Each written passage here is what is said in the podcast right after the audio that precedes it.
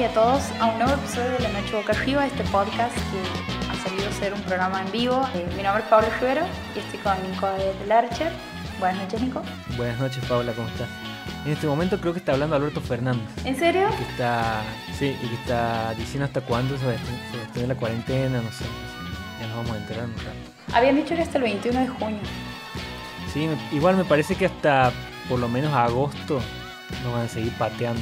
Hasta que lleguemos al pico, por lo menos. Tenemos para rato de, de la noche boca arriba solamente nosotros. Sí, hasta que Buenos Aires llegue al pico, porque está pasando esto de que en nuestra provincia y en muchas provincias de Argentina hay nada de casos y Buenos Aires es como un caldo de cultivo.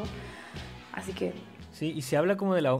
Claro, se habla del aumento de casos eh, a nivel general y solamente en Buenos Aires. Hay un montón de provincias que aquí en Santiago hace un montón que, que hemos dejado de tener. Bueno, ha aparecido uno hace poquito, pero está dentro de todo controlado. Estamos bien. sí, siguen siendo casos de, eh, de contagios en contacto con gente que ha estado, que viene de afuera o que ha estado en contacto con gente que ha viajado. No tenemos circulación comunitaria del virus. Pero bueno, eh, hace una semana que podemos ir a bares. Ah, no, desde esta semana que podemos ir a bares. Rarísima la sensación de, de volver a un bar después de, de mar, desde marzo.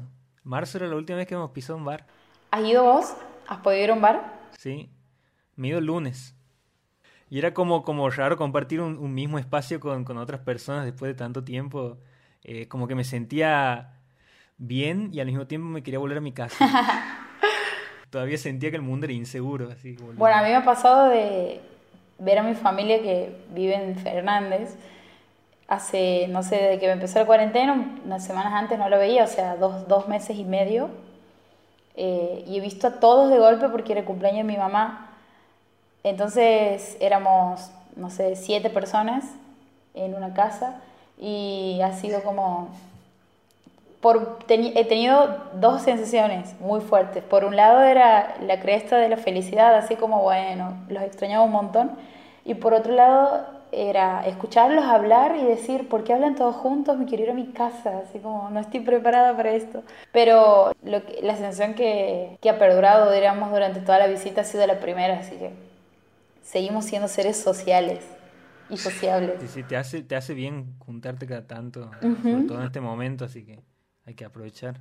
El, el- el momento, hasta el momento más mínimo que tengas para ver a alguien, hay que aprovechar sí, todo lo que puedas. Tal cual. Bueno, he estado viendo eh, películas después de mucho tiempo, en realidad mucho tiempo, pero como que ver películas ahora, bueno, es como lo, lo excepcional. Vemos series todo el tiempo, constantemente, y ver una película de vez en cuando, digamos, como... Es eso, de vez en cuando. Bueno, he visto dos esta semana, eh, que encima te comentaba recién antes de que empecemos a grabar, que parecen que están muy relacionadas, incluso con los títulos de las películas, pero no han sido elegidas por los temas, han sido así elecciones aleatorias. Y me he dado con dos películas que hablan de cosas similares y al mismo tiempo son muy distintas. Una es, voy a empezar a hablar de la primera que he visto, que es La Boda, una película del año 2016, francesa, que trata sobre una familia musulmana que vive en Bélgica. La peli empieza con la protagonista, Lina El Arabi, se llama la actriz. Eh, ella, que es Zaira en la, en la historia, aparentemente está embarazada. Al principio no ve muy bien quién es la pareja, pero lo que se sabe es que la familia quiere que ella aborte y ella no quiere. Ella quiere continuar con, con el embarazo. Y como que la, la, la película cuando entras, así como si entraras a una habitación, te empuja al centro así de, de la escena y a la tensión y te muestra a partir de ese embarazo que la familia no quiere, cómo es, cómo es, cómo es la organización hacia adentro de la familia en una religión, el Islam, en donde por más que estén en Bélgica y por más que estén en el año 2016, siguen manteniendo tradiciones y estructuras eh, en donde se casan con, en matrimonios arreglados. Entonces que ella ya eh, quede embarazada antes de estar de pareja, antes de estar casada y sobre todo con una persona que no practica la misma religión que ella, para la familia es como un deshonor, una tragedia. Y ella eh, habla con el hermano, tiene una relación muy cercana con el hermano, en la familia son cuatro hermanos en total, pero ella vive con el hermano mayor, una hermana menor que debe tener 10 años, ella en la película eh, debe tener 18 años. Y sus padres, que son eh, una pareja estereotipo, digamos, de entre 50 y 60 años, que a partir de que le, le, prohíben que ella aborte, de hecho el hermano la acompaña a, la clínica a practicarse el aborto, ella cuando está ahí en la situación esta, todo esto es, pasa al principio de la película, así que no, no es spoiler. Cuando ella está ahí en la cama, digamos, a punto de, cuando están por empezar con el procedimiento, ella como que se, se pone muy ansiosa y les pide que se detengan. Pregunta qué iban a hacer con, con lo que le sacaban. Ella todo el tiempo se refiere a qué van a hacer con el bebé y la doctora le dice, no es un bebé, es un feto. Eh, estamos hablando de un embarazo que tiene menos de cuatro semanas. Y, y ella le dice, bueno, ¿qué van a hacer con esto que me sacan? Y ahí la médica le explica que eso se congela y después se, termina, eh, se lleva a un lugar específico que se encarga de eliminar, o sea, de como recolectar, no, es reciclar la palabra, sino como al basurero de los desechos orgánicos. Y, y, ella en ese momento, imagínate, le dicen eso y es como que muy apegada a la idea de que tiene un bebé adentro se, se altera y pide que, que, interrumpan en ese momento lo que están por empezar y se va. Y ella les dice a la familia que sí se ha practicado el aborto. Les miente, digamos. Eh, se nota, eh, lo que tiene de interesante esta película es que se nota esto, que es una familia, un núcleo familiar con tradiciones bastante particulares en un lugar, en un contexto como es Bélgica, en donde eh, la sociedad y, y, sus compañeros de, colegio o de universidad, no se sabe muy bien si es un colegio o una universidad porque no usan uniforme y más o menos tienen esa edad, como te decía, 18 años, son progres, digamos, o sea, van a los boliches, fuman marihuana. Ella tiene la mejor amiga, que es Aurora, a quien le, le cuenta todo, ella y sabe todo, digamos. Eh, vive con el padre y sola, eh, los padres son divorciados y ella hace lo que quiere, digamos, como... Y, y, te muestran todo el tiempo ese contraste de cómo Zair, que es la protagonista, Zaira, eh, vive esa realidad porque se ha criado en Bélgica y al mismo tiempo en su casa todos los días tiene que rezar. Creo que ellos rezan tres veces al día. Los padres le dicen, bueno, tienes 18 años, ha llegado el momento de que te cases.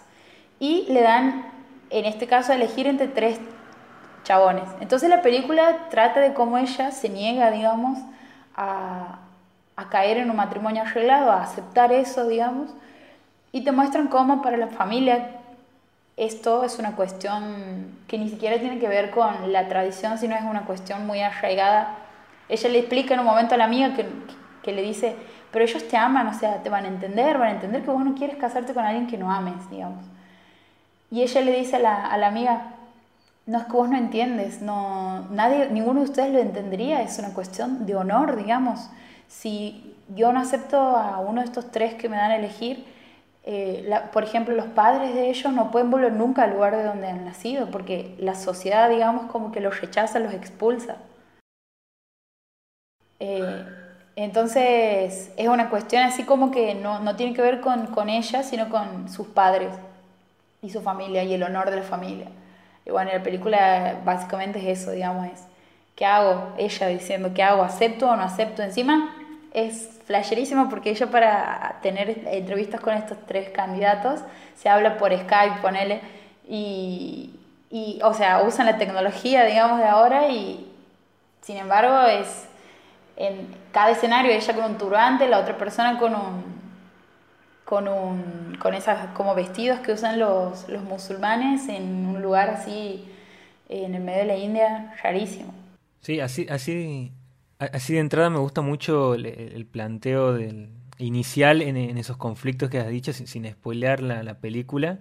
Ya como que me genera el interés de ver eh, cómo sigue eh, adelante, porque eh, me, me, hace acordar un poco a bueno una serie que se estrenó hace poquito, que es poco ortodoxa, por lo que estás contando, de de esto de, de, que hace ella con, con esas elecciones muy propias de, de, su cultura y de su tradición y, mm, esa lucha interna que tiene para, para poder llevar adelante eso.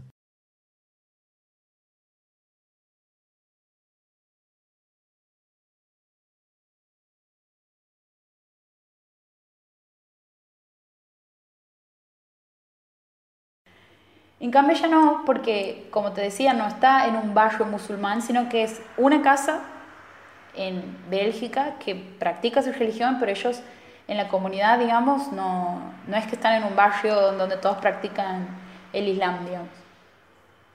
Eh, la peli la dirige una, una, mujer que se llama Stefan Streiker, en realidad es de Bélgica, si no me equivoco. En belga la peli se llama Noses, no sé qué significará, pero la aquí la han traducido como La Boda.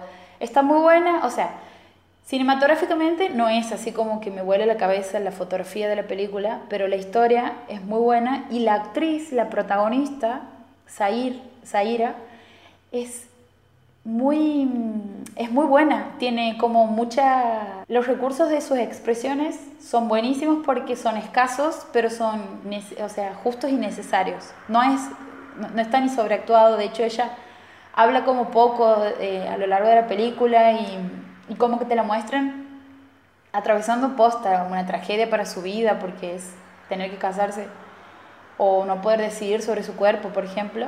Y, y es como que podría estar un poco más sacada el, el, personaje, la actriz, digamos, y no, lo hace como que de una manera muy particular.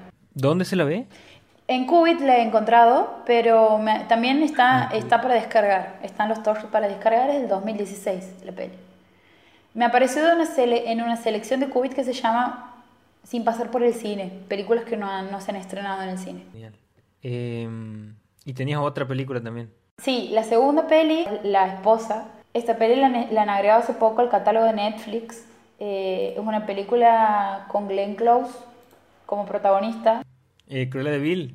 Y el otro protagonista es eh, el actor que hemos conocido todos haciendo el Papa Francisco en El Papa, la película. Que antes había actuado en Game of Thrones. Claro, Jonathan Price. Recién me doy cuenta que él, él actuó en Game of Thrones, no, no lo había asociado. Él es él es ese, ese como esotérico que prueba cositas para, para la hermana, eh, no me acuerdo. Es el, el gorrión supremo que la secuestra a Cersei y la obliga a estar encerrada tortura, torturándola. Bueno, en las, dos, en, esta, en las dos películas, tanto en El Papa como en Game of Thrones, está como relacionado a la religión, si se quiere, digamos.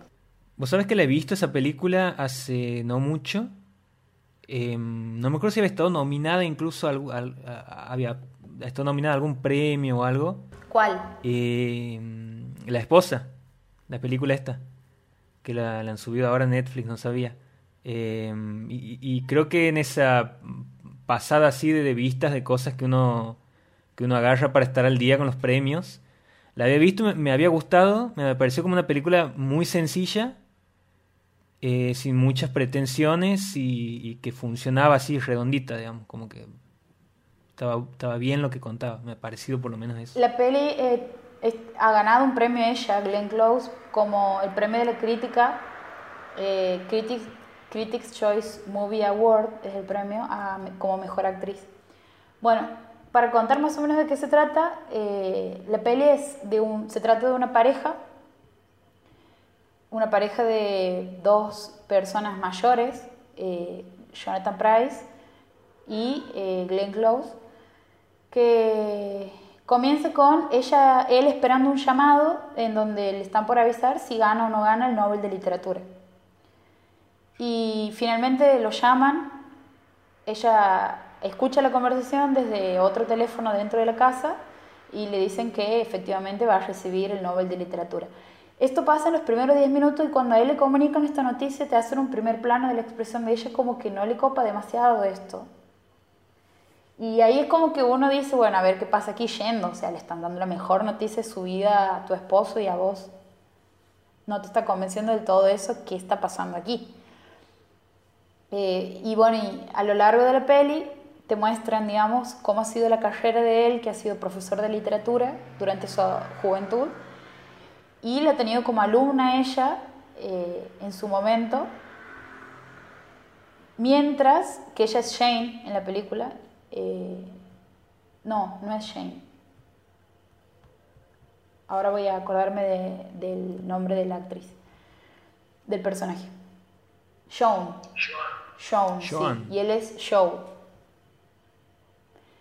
que él es Joe Castleman y ella es Joan Castleman. Bueno, eh, bueno, la peli empieza con él, con esta noticia, ellos viajan hacia eh, Suecia, que es donde se entregan los Nobel, el premio Nobel, y mientras ellos están en esa, en, creo que pasa una semana, transcurre una semana desde que están, llegan al hotel en donde se van a hospedar durante esta premiación, con uno de los hijos, que es el hijo que también se dedica a escribir y que cuando eh, hacen una fiesta para como festejar que, él, que el escritor iba a ganar este premio Nobel, se nota ahí como una tensión entre el hijo y el padre, porque el hijo también escribe y como que el padre le dice te tienes que esforzar más y el hijo como queriendo la aprobación y la atención de su padre. Bueno, ellos tres viajan a Suecia y durante esa semana en la que se hospedan en el hotel, te van mostrando en flashbacks cómo es la relación de ellos y cómo se conocen. Él era profesor de literatura, ella era una de sus alumnas y cuando se conocen, él estaba casado y tenía una hija. Ellos empiezan a ser amantes y después él, eso, esa parte no muestran, pero eh, él la deja a ella, se casa con, con John. Y lo que te muestra es que cuando él la conoce a ella como alumna, él la conoce adulándola, diciéndole que ella era una muy buena escritora. Mientras tanto aparece un personaje en el presente, ahí en el hotel, mientras ellos están esperando que pasen los días para la gran noche que es el la entrega del premio Nobel. Aparece un personaje secundario que es un periodista que está persiguiéndolo a, a Joe Castleman para escribir una biografía no autorizada sobre su vida. Y un poco como que los acosa todo el tiempo. Los encuentra en el hall del hotel, a, tanto a ella como al hijo o a él, y todo el tiempo está queriendo charlar con ellos, obtener información para su libro. Este personaje, que es Nathaniel, está, lo, lo hace el actor Christian Slater, que yo no lo conocía, pero Joaquín me decía que él hace del tío del de protagonista Mr. Robot. Uh, terrible spoiler es ese. No, igual no, no, no tengo intenciones de ver Mr. Robot. Eh, cuestión que él, en una de las charlas que tiene con ella, ella en un momento te va mostrando que está como cada vez más eh, tensa con la situación de mucha gente adulándolo a él. E incluso cada vez que él habla y se refiere a ella, cada vez que el escritor se refiere a ella, el marido se refiere a ella como le debo todo a ella, ella la persona que sin ella no podría haber escrito, ella uno la nota muy incómoda. Y son las caras y los primeros planos de Glenn Close para mí lo que hacen que esta peli valga la pena de ver, porque después es un poco como vos decías, una película chica, a mí me parece incluso eh, hasta mal contada, pero la actuación de ella es muy buena y la actuación de él también, y la química que tienen como pareja, digamos, es muy... Eh, es muy eh, lo, hacen ver muy real. Sí, a, mí me parecía que era redondita en el sentido de que me parecía una película que funcionaba bien pensada para televisión, esas películas que, estás haciendo zapping y agarras y te enganchas y no, no, no, le pides mucho más que eso. Que te cuente una historia y si le encuentras alguna falencia, pasa. Sí, eh, este crítico, biógrafo, periodista que quiere escribir la vida sobre ello, bueno, como te contaba, los, los, los acosa, los está stalkeando todo el tiempo y en un momento la encuentra ella, justo cuando sale muy eh, como desilusionada o resentida o enojada con su marido y le dice vamos a tomar algo y ella acepta, se van a tomar algo y ahí aparece la primer eh, sospecha que es la, la sospecha de toda la película y él le sugiere, este escritor le sugiere que es eh, que en realidad digamos es ella la que escribe los libros de, de Joe Castleman y que es él el que los publica. Y ahí te van como mostrando, esto es como una acusación casi que hace él, como diciendo ustedes son unos, son una estafa, digamos. Entonces la película te va como mostrando esa, si se quiere, doble vida o eh, mentira detrás de, la, de, la, pantalla, de la pantalla que son ellos como pareja y ella como la esposa perfecta, digamos, al lado de un genio. Y ahí me parece que hay otra cosa que es muy buena de la peli, además de la actuación de Glenn Close, que es el costado feminista que tiene la película, porque hay una escena en donde te explican por qué ella eh, no publica con su nombre, digamos. Y vienen de otra generación. En uno de los flashbacks te muestran que en el año 58, 59, cuando ella había escrito su primera obra, su primera novela, digamos, recibe un consejo de otra escritora, entre comillas, consagrada, y le dice, no creas que te van a leer, o sea, no te dediques a esto, porque por más que seas la mejor escribiendo, si no sos hombre, no te van a leer. Entonces como que te dejan esa, si se quiere, como premonición de algo que uno en el presente de la película termina como de entender. Y bueno, eh, pasan ahí una serie de cosas que se las dejo para que la vean en la película. La película está en Netflix, está dirigida por Bjorn Runsch, es la directora. Bjorn como Björk, pero con N. Y... Ah, es una directora, mira, no sabía. Antes de que termine la peli, le, yo he dicho, estaba, le estaba viendo con Joaquín la película y le digo, esta película la he dirigido a una mujer. Porque cómo se concentran en, en la figura de ella como una sombra y y, con, y, cómo muestran esa, esa frustración, digamos, a mí me, me, parece que está muy bien narrada, como que es muy íntima y la manera en la que está dirigida. Me parece que la dirección de actores, digamos, la de Glenn Close, es buenísima. O sea, eh, por ella digo que vayan a ver la peli. Sí, incluso acordándome de esto de los premios, eh, ahí me acuerdo que ella estaba eh, nominada para Mejor Actriz en los Oscars. También. Al final no ha ganado, pero Sí, sí, sí. Así que bueno, esa es The Wife, eh, película del 2019, si no me equivoco. No, a ver. The Wife, película... Sí, es muy... Es muy 2017. Eh, yo tenía para reseñar un libro, eh, aprovechando que se viene el Día del, Periodista, aprovecho para, para reseñar un, libro sobre, escrito por un periodista que lo he leído en el arranque de la cuarentena, que he hecho la mague de, intentar reseñarlo en los episodios anteriores y al final nunca he hablado, que se llama mm, el, adversario, de Emanuel Carrer. Este, mm, este libro se, ha publicado hace unos años, a fines de la década del 90, eh, y reconstruye lo que es la, mm, la historia de Jean-Claude Romand, que es un este tipo que eh, en enero del, del 93 mata a su esposa, a sus hijos, a sus padres y después de todo eso intenta suicidarse.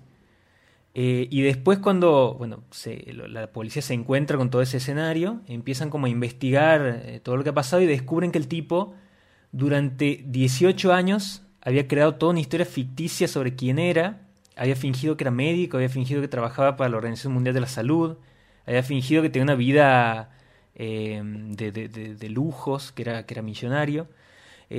Y lo que hace Manuel Carrer es contactarse con, Jean-Claude Romand y empezar a trabajar en este libro de investigación. Eh, le lleva un tiempo, lo termina publicando en el, no me acuerdo bien si era 99, 98, y muchos lo comparan con lo que, en cuanto a impacto, eh, lo comparan con la sangre fría de Truman Capote, porque dicen que la forma de escribir de él y, todos los recursos que utiliza para contar la historia eh, han generado una revolución en el periodismo narrativo, eh, un antes y un después en lo que es el periodismo narrativo a nivel mundial. yo los recomiendo mucho el libro, es un libro que ha visto como que siempre está como como una recomendación, como un, tengo que leer, eh, y, por ahí uno no termina de entender por qué hasta que se siente y lo lee. Eh, y, me parece que es un libro súper recomendable por, tres motivos. Ahí he tratado de, como de, resumir por qué me parece un, buen libro. Eh, primero porque la escritura de Manuel Carrer, si alguien ha leído algo de él, sabe que es un tipo súper autorreferencial, o sea, escribe con el ego prácticamente. Le encanta, le encanta hablar de él. Siempre que puede mete un pedacito de él en la historia. A veces funciona, funciona muy bien, y a veces funciona muy mal y, te termina como... Vos terminas diciendo, bueno, eh, pero volvamos a la historia, digamos, no quiero saber qué has hecho en tu casa mientras leías esto. Eh, en este libro, en este libro me parece que está bien dosificado eso, esas intervenciones de él, y me parece que sabe cómo darle ritmo a la historia, cómo construir suspenso, cómo darle intensidad a cada uno de los momentos que va reconstruyendo. Eh, en segundo lugar, dentro de lo real de la historia, que él, que él reconstruye a partir de muchísima documentación, se nota que el tipo ha investigado, que ha hablado con gente, que ha buscado documentos, que ha, entrevistado al, tipo también.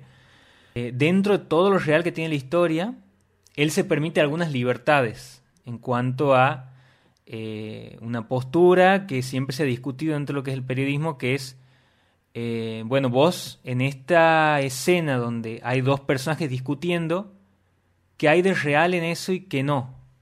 Porque, eh, bueno, hay, hechos puntuales que vos puedes reconstruir de que después de esa discusión había un accidente de auto, después del accidente de auto el tipo lo han internado, bueno, eso sabemos que ha pasado, lo podemos constatar, pero ¿cómo chequeamos que eh, durante la discusión vos me estás describiendo que él vestía un saco azul, que había un florero en, la mesa, que... Bueno, esas libertades son propias de la, de la literatura y él se las toma y, se las toma de una manera que eh, sirven para enriquecer la, la, historia, digamos. Vos puedes decir, bueno, capaz que no había un florero en la mesa, pero, pero si sirve para que yo pueda imaginarme la escena, está bien. Eh, hay periodistas que incluso para describir un personaje juntan tres personajes que han entrevistado y hacen uno. Eso es un poco más cuestionable, pero aquí eh, él usa como varios elementos accesorios para darle como más fuerza a la, a la escena, que la escena termina siendo eh, real, digamos, no, no, no, no, toca, no toca nada de eso. Y después hay un tercer punto que, que me gusta mucho, que es eh, que el libro es, incómodo para, para, el lector, para la persona que está leyendo, porque aquí te va contando cómo este tipo, en la medida que va pasando el tiempo, eh, se va dando cuenta de que puede ir tirando de, de, una soguita de, su vida eh, y, cada vez que, que, tira un poquito se da cuenta de que, que nadie lo mira. Y, por ejemplo, él empieza eh, mintiendo que le ha ido bien un examen de medicina. Entonces el tipo miente que le ha ido bien y, es como que nadie le dice nada. O sea, nadie se pone a investigar si efectivamente le ha ido bien. Entonces, bueno, eso se convierte después en, en que todos los años se inscribía en, en, el mismo año de medicina, pero decía que iba avanzando eh, en que después termina mintiendo que tenía una oficina en la Organización Mundial de la Salud y nadie se tomó el trabajo de llamar a la Organización Mundial de la Salud y preguntar si el tipo efectivamente tenía, tenía una, oficina. Ahí. Peperoni acaba de hacer una aparición hermosa en eh, entonces lo que, lo que vos te, te, te, pones a pensar es que el tipo ha podido llegar hasta donde ha llegado porque ha pasado muchísimos filtros que nadie se ha encargado de, chequear que, que, sean así como él decía, digamos. Y, te pone en una posición, eh, te pone en su lugar, por momentos, vos, estás en el lugar de, de, Jean-Claude Romand, eh, y vas viendo cómo a medida que transcurren los años, él como que toda esa vida ficticia que se ha creado y ve que se está empezando a derrumbar, empieza como a desesperarse para, para, para evitar que se le caiga encima. Entonces ahí también encuentras como, como, como toda esa, esa historia previa al, desenlace horroroso que tiene la historia, pero para, para, para, para ver el panorama eh, completo. Toda la documentación que él junta te, te genera eh, una sensación de, complejidad en la historia y de matices y de cosas que por momentos te lleva a ponerte en, el lugar del tipo y por momentos decir esto que está haciendo es, un horror, digamos. Va y la mata a la esposa, lo mata a los hijos, mata a los padres, todo para cubrir esa vida que se había creado. Eh, pero en ningún momento la historia cae en, blancos negros, ni, ni juzga eh, qué es lo que ha hecho el tipo y nada. te pone los hechos en la página y, a partir de eso te va llevando y, te va contando esa historia que es eh, extraordinaria. Parece si, hubiera sido ficción, eh, vos dices, no, o sea, este, este, este libro, es, esta historia, esta novela es inverosímil porque no puedo creer que alguien haya hecho esto.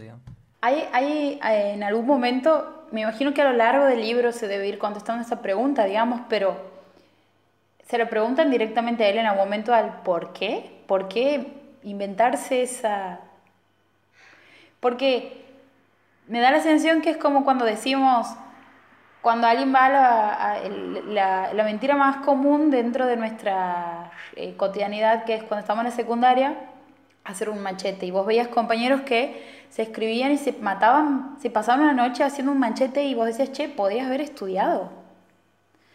Quiero decir que quizá construir toda esa mentira arquitectónica, digamos, le, le, debe haber representado más trabajo que quizá estudiar medicina. Sí, sí, sí, incluso eh, todo el nivel de vida que él se había creado necesitaba de un presupuesto bastante grande, entonces también te, te muestra cómo el tipo ha ido chupando plata donde ha encontrado eh, y, tratando de, a toda costa seguir mostrándose como, como, como pretendía eh, mostrarse.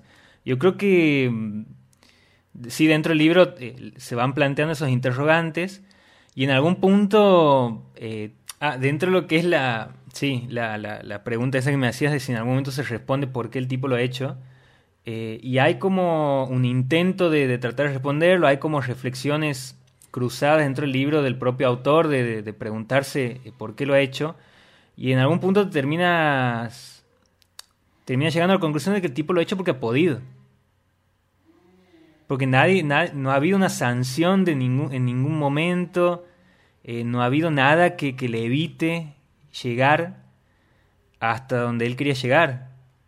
En esto que te decía de, ciertos controles que se tenían que haber... Eh, que, alguien tenía que haber preguntado, che, esta persona está escribiendo hace, seis, hace siete años, en segundo año de medicina, está pagando la matrícula y, y, nadie, nadie se pregunta por qué, digamos, no, no hay un archivo, un sistema, nada bueno, ese tipo de cosas eh, me parece que terminan como respondiendo eh, que el tipo, al no tener un límite de lo que hacía, lo ha seguido haciendo. Y, bueno, el, tipo después eh, hay también como un cierre de, la historia, de, la condena. creo que ha terminado saliendo libre el año pasado o, hace poquito este año ha cumplido su condena. Eh, pero la, la, historia, como está contada, es, es, extraordinaria y se lee en 100 páginas, porque es un libro, 100, 200 páginas, no me acuerdo, porque es un libro bastante corto y, y que en ningún momento para. Vos todo el tiempo estás eh, con el mismo con la misma velocidad, digo, en cuanto a lo, frenético de, la vida del tipo, en cuanto a este crecimiento exorbitante que tiene de un día para el otro de, ser nadie a ser un médico reconocido y después la caída abrupta que tiene también, o sea, con la misma velocidad que sube, con baja después. Pensaba en que también eso que vos nombrabas recién como lo hacía porque podía, porque nadie lo controlaba, como con esa impunidad. Pensaba que también debe ser como, como que habla mucho también de lo, privilegiado que, que es eh, nacer en un cuerpo blanco, heterosexual, de un hombre, digamos, eh, y en un determinado contexto, porque también se le han dado las condiciones como para que él esté rodeado y contenido socialmente como para actuar con tanta impunidad, digamos. Sí, sí, sí. Aparte la, la presencia del tipo, la chapa que sacaba delante de los demás, hacía que nadie le haga ninguna pregunta tampoco. Me acuerdo que una vez le, le hacían una entrevista a Walcon Adamón, al periodista de La Nación, y le decían, ¿por qué siempre estás con traje? Y le dice, porque cuando uso traje nadie me pregunta nada. Yo puedo entrar a tribunales eh, sin que nadie me pregunte qué hago ahí. Eh, entonces, entonces yo creo que el, personaje que se ha creado el tipo le ha, generado como una armadura que ha evitado que, cualquiera le pueda cuestionar eh, lo que decía o lo que, o lo que mostraba. Hace poco, eso me hace acordar a un canal de YouTube que se llama, eh, no sé cómo se pronuncia, pero se escribe como Jubilé, como Jubilí, una cosa así, muy conocido, que hace como experimentos sociales, una cosa así. Y hay uno en donde lo, he visto a través de Angie Velasco, que hace un video, uno, como una video reacción de ese video, en donde juntan a cinco personas, donde hay un premio que creo que es, no sé, 100 mil dólares o 10 mil dólares, no sé, un premio grande, y se lo gana la persona que eh, son, en teoría, seis veganos. Y el objetivo es descubrir quién no es vegano.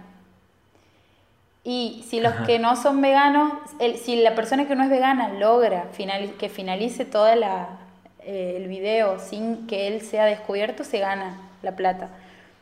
Y si los otros descubren quién es, eh, el, quién es el no vegano, se ganan la plata. Y bueno, y, te van mostrando en, e, ese, en ese programa, en ese video, te das cuenta, digamos, de cómo eh, un poco esto que decías vos de más que nada el, semblante y eh, la, la, argumentación, digamos, termina siendo incluso, no sé, es inesperado lo que pasa en ese capítulo, digamos. Y, y, básicamente la persona que no era vegana, la estrategia que utiliza para que no se den cuenta es que empieza a hablar un montón sobre el veganismo. Entonces el gesto es como que no lo soporta y le dice, callate, basta, o sea, ya hemos entendido, no queremos saber tu historia, o sea, es hasta incluso molesto. Entonces ahí como que primero causa eso de rechazo y segundo que parecía ser un, un denso con el veganismo, entonces nadie, nadie más se pregunta por él en todo el video. Bueno, eso. Eh, bueno, ahí está la recomendación. El adversario de Manuel Carrer. Y si pueden, lean también, si les interesa seguir leyendo sobre él, eh, Limonov, que es un perfil que él ha hecho muy extenso y, extraordinario, uno de los mejores libros que he leído, sobre un personaje insólito, bizarro, extravagante de la política rusa.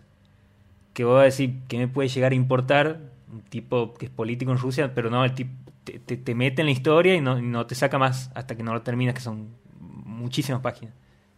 Buenísimo, anotadas las dos recomendaciones entonces. Para concluir este podcast quiero leer un poema, me quiero despedir con un poema de, de Malen Denis que lo he leído hace poco eh, aquí en las redes. Ya me he comprado el libro por internet a la gente de Utopía, pero todavía no ha llegado. Así que bueno, lo leo y con esto decimos adiós y hasta el próximo episodio. ¿Por qué cruzas en rojo? Se llama el video, el poema.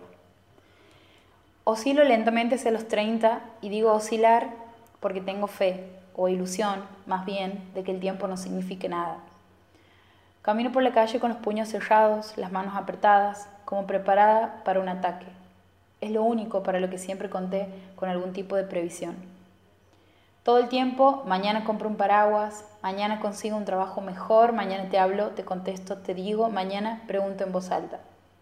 Este cable hace falso contacto, la energía se pierde, se atasca, el rayo al lado de la batería aparece y desaparece, y a mí me desespera cualquier cosa en agonía. Voy a despojarme de esta realidad de cuerpos y de objetos, que podrían haber sido de otra manera, que podríamos haber sido de otra manera nosotros también. Aprovecho el viento en los ojos para llorar. Voy a actuar en consecuencia y a alejarme de todo lo que se niegue a cambiar. Esta puerta se traba dejando una endija, una franja de luz, y hay dos maneras de verlo.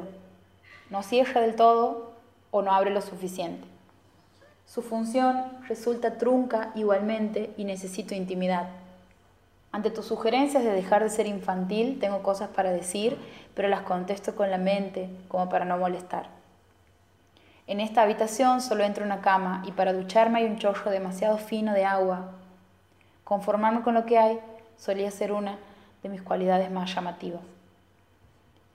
Me pregunto si vos sabés que tomar tu consejo implicaría no verte más. Quizás sí y te menosprecio. No puedo evitar sentir eso por algunos varones por vos en particular. Como mujer que sí soy, debo decir que estoy cansada. Maquillo mis ojeras con dedicación. No creo en las cosas que siento que me hacen falta, pero lleno el espacio que es el tiempo con absoluciones provisorias a la sensación de vacío. La única conclusión al Mario que implica vivir sin tocar, o tocar, o tocando apenas, es sencilla. Sin cuerpo no se puede pensar, sin cuerpo no puedo seguirte, sin cuerpo no voy a seguir, sin cuerpo no hay nada. Tremendo. Nos encontramos en el próximo episodio. Chao.